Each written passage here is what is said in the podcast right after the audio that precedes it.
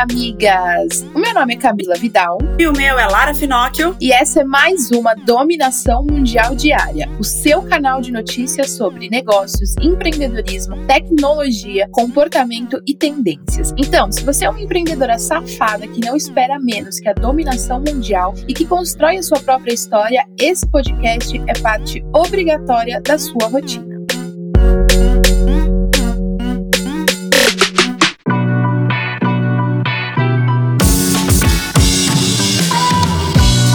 Hoje é quarta-feira, amigas. Chegamos no meio da semana e é dia de pensar um pouco na vida, né? Refletir aqui na dominação mundial. E a minha reflexão de hoje é: você tá trabalhando muito, mas você tá fa fazendo um trabalho inteligente ou você só está trabalhando muito? Porque a gente tem a falsa sensação de que trabalhar muito é a gente ficar muitas horas trabalhando é igual a produzir muito. E trabalhar muito não significa produzir muito. Então começa a rever aí se você não tá ficando muitas horas numa única tarefa e não tá conseguindo sair do lugar, se você não tá conseguindo evoluir em alguma coisa que você tá desenvolvendo no seu negócio, alguma ideia, qualquer coisa. Às vezes a gente precisa esvaziar um pouco a mente e entender que trabalhar de forma produtiva é você trabalhar de forma inteligente. Então, quais são as coisas que você pode automatizar? Eu sempre vivo falando, eu vivo falando isso. Quais são as coisas que você pode automatizar? Quais são as coisas que você pode delegar?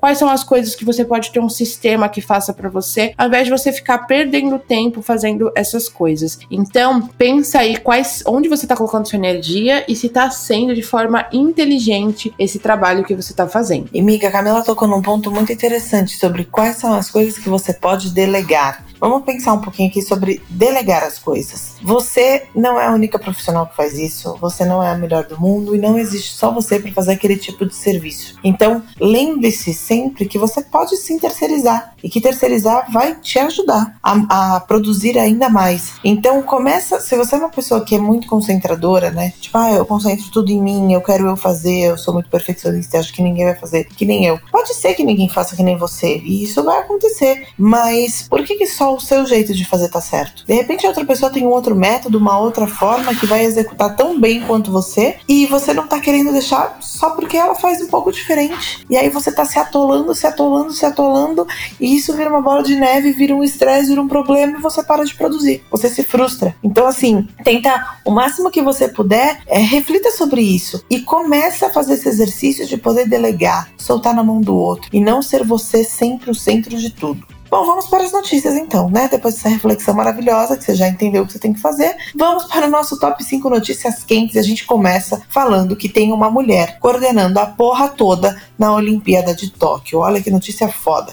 O Conselho Executivo do Comitê Organizador dos Jogos Olímpicos e Paralímpicos Tóquio 2020 escolheu Seiko Hashimoto, ex-patinadora e ciclista com sete participações olímpicas como nova presidente. Ela vai substituir o ex-primeiro-ministro do Japão, que renunciou ao cargo após receber duras críticas pelas falas sexistas numa reunião do Comitê Olímpico Japonês. O que é mais foda nessa notícia é que além do ex-ministro ter saído do cargo depois de todas as coisas que ele falou, de toda aquela polêmica que deu, justamente no lugar dele colocaram uma mulher. Cara, isso é muito foda. E as companhias aéreas serão obrigadas a exigir teste de Covid negativo. O Ministério Público Federal entrou na justiça para obrigar essa situação. A ação, impetrada na Justiça Federal do Ceará, busca evitar a disseminação da doença diante das novas variantes do coronavírus já observadas em algumas regiões do país.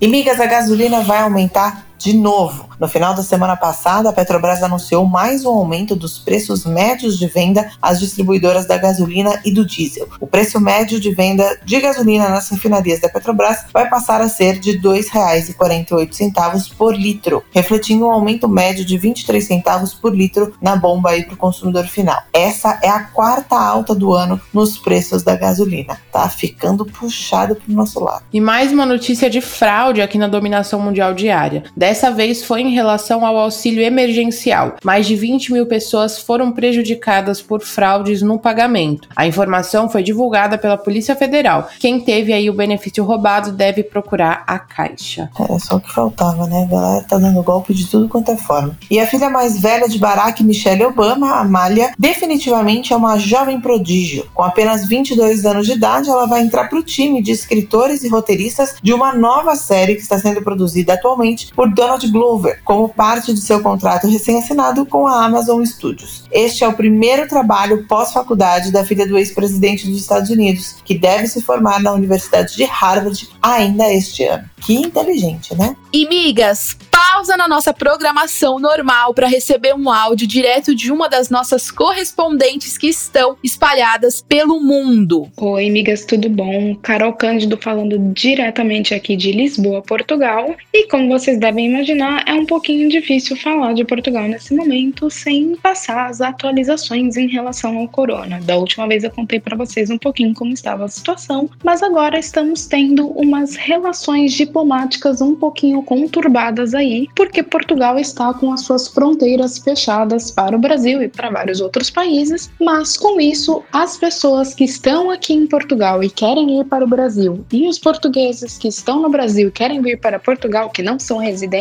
do Brasil, estão tendo dificuldades para retornar para as suas pátrias, porque o que acontece é que simplesmente não há voos e se eu, por exemplo, agora quisesse ir para o Brasil visitar minha família, eu teria que passar por uns outros dois países da Europa para só então conseguir ir para o Brasil. A ideia disso era diminuir realmente o fluxo que é bem grande entre esses dois países e assim diminuir também o risco de contágios. Só que o problema é exatamente esse de que há muitos brasileiros aqui que querem retornar para o Brasil e há portugueses no Brasil que querem voltar para cá, que não são residentes, que não têm visto para estar no Brasil e que, portanto, né, às vezes nem têm lugar para morar e tudo mais, estão nessa situação, estavam como visitantes e não conseguem voltar para casa porque simplesmente não é possível. Portugal agora está estudando voos de repatriamento dessas pessoas que sairiam diretamente do Brasil para Portugal e vice-versa para que essas pessoas possam realmente retornar para casa. Isso faz parte também do plano que vai começar daqui a pouco, em breve, né, de reabertura de Portugal, já que os números estão diminuindo aqui. Isso não significa, no entanto, né, que já esteja aquele oba-oba, porque a gente ainda está em quarentena, uma quarentena longuíssima, exatamente porque até pouquíssimo tempo atrás os números estavam enormes. E agora, como os números estão começando a diminuir e, consequentemente, temos mais vagas nos hospitais, fica mais fácil de poder pensar na reabertura, que inclui também a reabertura do comércio. O comércio de Portugal, como eu falei já também, está sofrendo bastante com isso, porque está absolutamente tudo fechado, desde pequenos comércios, restaurantes, basicamente o que está aberto são supermercados e farmácias. Então é preciso pensar em tudo isso para que a economia do país, que é um país bem pobre, não seja ainda mais prejudicada, principalmente pensando nos pequenos empreendedores. E é isso, amigas, essa atualização aqui de Portugal e um beijo para todo mundo.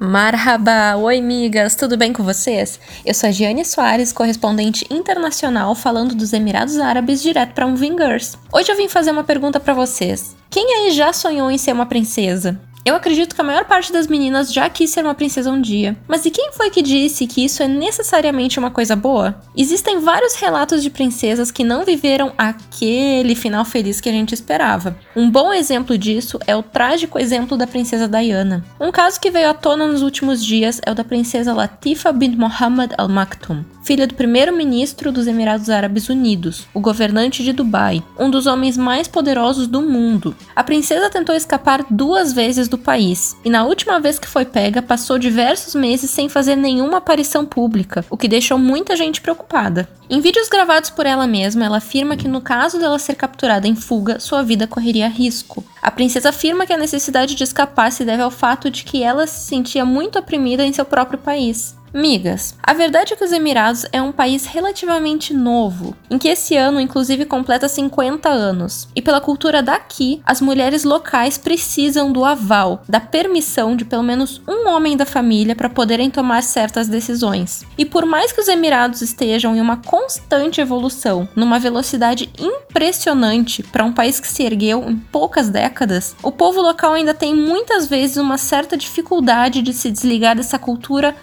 muitas vezes primitiva. E quanto maior e mais importante for a família, mais apegados eles são a certas tradições, como a de manter a família fechada, ou seja, tomando muito cuidado e selecionando muito quem pode fazer parte ou não desse círculo familiar. E muitas vezes isso impede que principalmente as mulheres da família possam tomar decisões e escreverem as próprias histórias. Infelizmente, casos como o da princesa Latifa não são incomuns nos países árabes. Outros países como a Arábia Saudita e o Kuwait também já tiveram histórias de princesas em fuga. E esse caso de Dubai em específico já acontece há vários anos. Porém, só agora o mundo tomou conhecimento disso. Vale lembrar que isso não é de maneira nenhuma falado por aqui e que expatriados, assim como eu, evitam falar sobre o assunto, já que aqui não é uma democracia. Já os locais, em grande parte, consideram que o governante de Dubai está fazendo o melhor para proteger a sua família, de certa maneira. Eu expus os fatos e eu vou me abster de dar a minha opinião.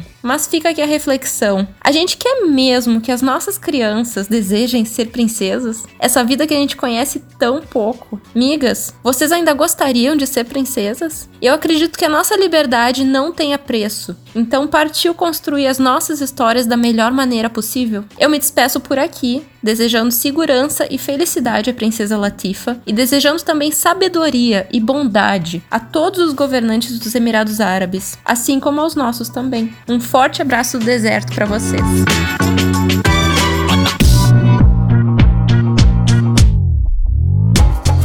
Vamos continuar as notícias e falar sobre negócios agora, amigas. Tem parceria entre o mundo das notícias e o mundo digital. O Google fechou parceria com a editora News Corp, que será paga para produzir conteúdos jornalísticos. O acordo ainda prevê o desenvolvimento de uma plataforma de assinatura, incentivo ao jornalismo de áudio e vídeo pelo YouTube, bem como compartilhamento da receita de anúncios por meio dos serviços de tecnologia de anúncios do Google. A News Corp tem sido a voz mais alta entre os editores que desejam ser pagos pelo Google e pelo Facebook pelos direitos de hospedar artigos em plataformas sociais e de busca. É, amigas, ontem a gente até falou sobre isso, sobre a questão da decisão da Austrália, que agora tem que ser paga a questão das notícias. E aí você já vê aí outros países, essas mesmas plataformas já fazendo parcerias com agências de notícias, justamente já prevendo que isso pode acontecer em outros lugares do mundo. Bora dominar o mundo, amiga amiga. E a gente sempre fala aqui de parcerias e compras que as empresas fazem entre elas, né?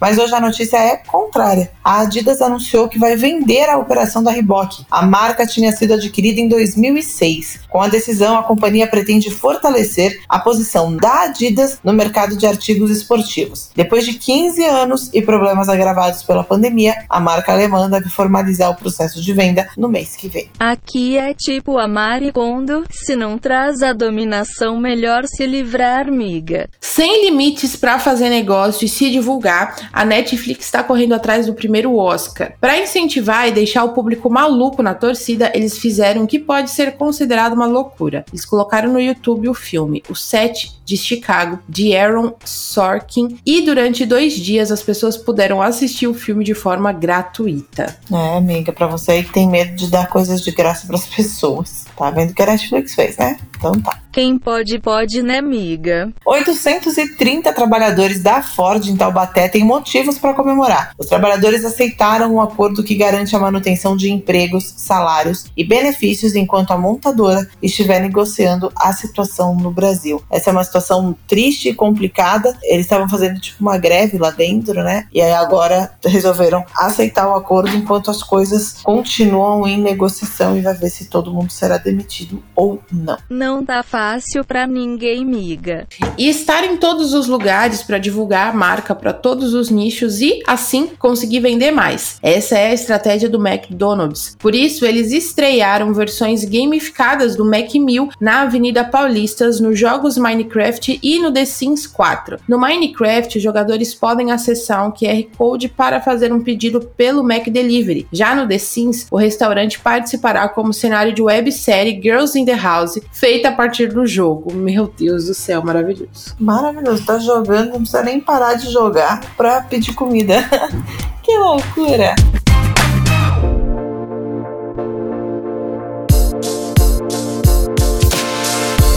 Então vamos falar sobre tecnologia, amigas. A Oi está reforçando as campanhas e a imagem no mundo gamer, incentivando a produção de conteúdo. Eles estão promovendo um evento com episódios de modo gamer, evento multiplataforma envolvendo 125 países, do campeonato de CSGO feminino e do prêmio de esportes no Brasil. O game é um dos três pilares de comunicação da marca, ao lado de tecnologia e lifestyle. O trabalho é feito com a NBS, com uma célula interna e com parceiros como os youtubers e streamers Fanbaby e Play Hard. Além dos games serem divertidos, também estão se provando um ótimo mercado. E migas que adoram fazer pagamento com a palma da mão, trago boas notícias. A tecnologia evoluiu e agora a Cielo vai começar a usar o reconhecimento facial nas compras presenciais feitas com cartões de crédito. A solução, em parceria com a startup catarinense Payface, começa em fase piloto em uma unidade na drogaria Guatemi, em São Paulo, sendo depois estendida para outras lojas da da rede em São Paulo e em Curitiba. Para usar essa tecnologia, o consumidor deve fazer um cadastro prévio do rosto e do seu cartão de crédito no aplicativo Payface. De acordo com a Cielo, cerca de 18% das 6 bilhões de transações processadas pela empresa em 2020 usaram tecnologia sem contato, como QR Code e NFC. Muito do futuro, e olha que eu sou uma voz virtual. E ainda falando de finanças, agora é a vez do Nubank, que anuncia hoje uma nova modalidade de cartão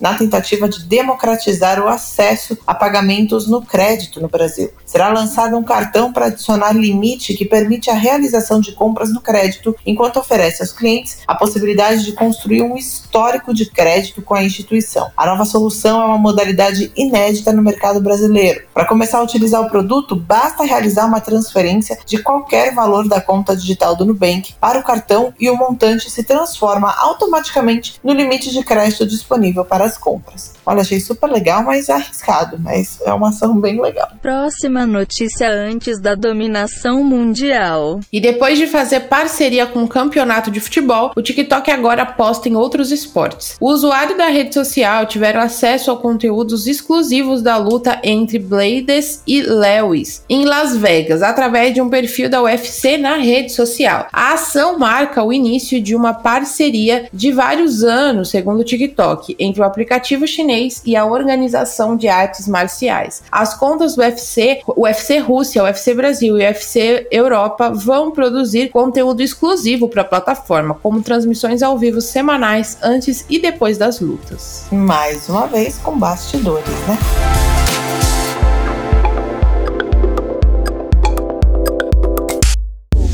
E agora vamos falar sobre comportamento. Se importar com o meio ambiente e mudar comportamentos e hábitos de consumo também é um dever das marcas. Pensando nisso, a Coca-Cola lançou o primeiro teste para um protótipo de garrafa de papel. A embalagem possui um invólucro de papel com forro de plástico reciclável, além de uma tampa feita de PET também 100% reciclado. Os primeiros testes com a nova embalagem acontecem na Hungria, com o objetivo de descobrir se a empresa é capaz de produzir uma garrafa que possa ser facilmente reciclada como papel. O teste está programado para o segundo trimestre de 2021 e vai envolver a bebida de base vegetal da empresa Ades. Gostamos de sustentabilidade, migas. E eliminar as caixas de papelão nas entregas de compra online. Esse é um dos objetivos da nova startup do cofundador da Jet. A Olive está sendo lançada em centenas de marcas e varejistas, incluindo Adidas, Anthropology, Everlane, Goop, Ray-Ban, Sun, Edelman e Third Love, e oferecerá aos clientes a opção de ter seus pedidos online agrupados e enviados em uma sacola reutilizável utilizada. Achei bacana a situação. Bem diferente, né? As pessoas vão ter que realmente mudar o comportamento e o costume de ver as caixas, principalmente lá nos Estados Unidos, sendo entregues. Mas é, é uma, é uma boa opção.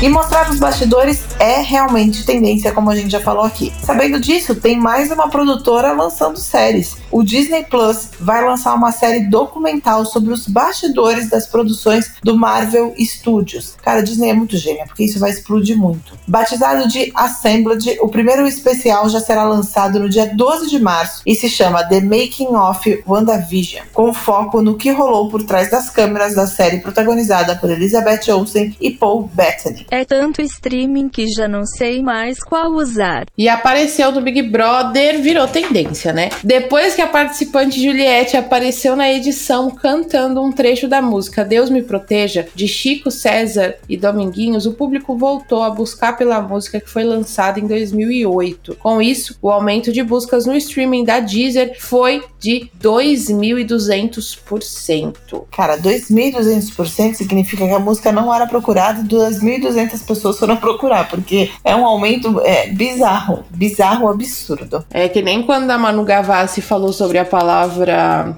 Não, qual que é a palavra que ela tinha falado lá no. Sororidade. Sororidade, eu lembro que ela falou e, tipo, teve uma super busca na internet sobre o significado da palavra sororidade. Então é isso aí.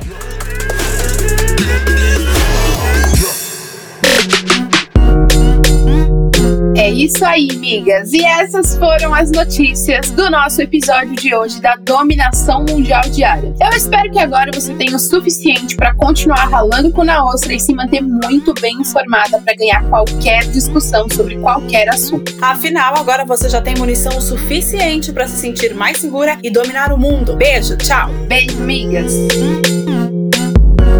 Esse podcast é uma parceria de dominação mundial entre a Moving Girls e a BZT.